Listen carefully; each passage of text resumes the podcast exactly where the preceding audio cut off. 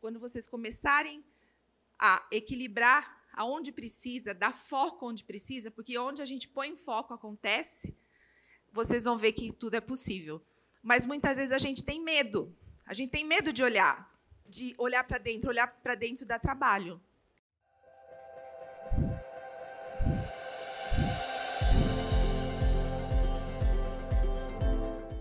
Eu não resisto a quem realiza seus sonhos, a quem vence os medos, porque o medo existe, né, gente? Porque o medo, ele serve para quê? Para nos mostrar que a gente tem que preservar a nossa existência, que a gente tem que ter cuidado. Então, o medo, assim como todos os sentimentos que a gente tem dentro da nossa vida, eles servem para nos dar sinais de que o outro lado também existe. Então, o medo, a tristeza, a alegria, todas essas emoções que afloram. O que, que dá de errado? De novo, a questão do gráfico. Quando uma emoção ela se torna mais frequente do que a outra.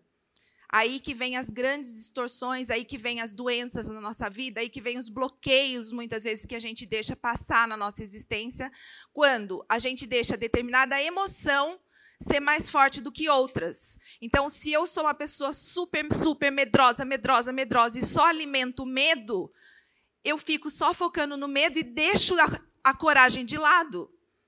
Se eu sou uma pessoa só alegre, alegre, alegre, que não sei sentir tristeza, não sei sentir a dor do outro, eu não vou conseguir ajudar as outras pessoas, porque para eu ajudar os outros, eu também tenho que sentir dor, eu também tenho que sentir tristeza.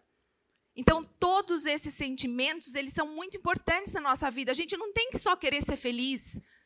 Se eu estou triste hoje, eu tenho que entender qual que é o significado dessa tristeza, porque Deus está me mostrando isso. Por que, que eu estou passando por isso? Qual que é o significado disso na minha vida? Aonde isso vai me levar?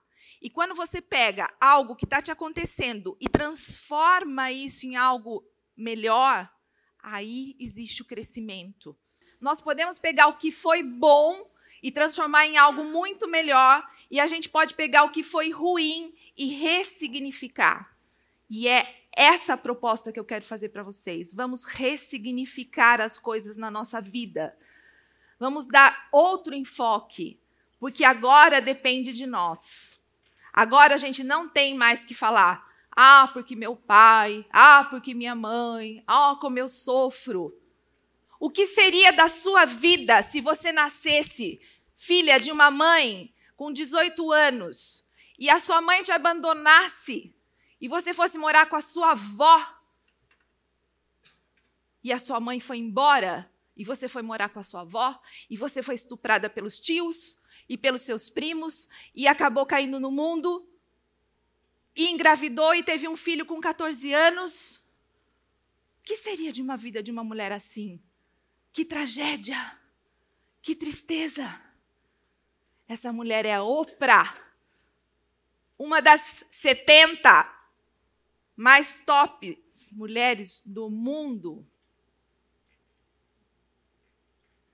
O que seria da sua vida se você perdesse seu pai, perdesse sua mãe, perdesse seu irmão, fosse para a guerra, vítima de um tiro acidental, preso pelos nazistas, fugiu atrás de uma porta, foi trabalhar de dramaturgo, o que seria de você se fosse você nessa situação?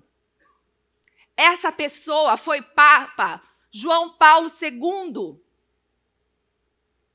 E eu, como eu, que problemas eu tenho diante disso?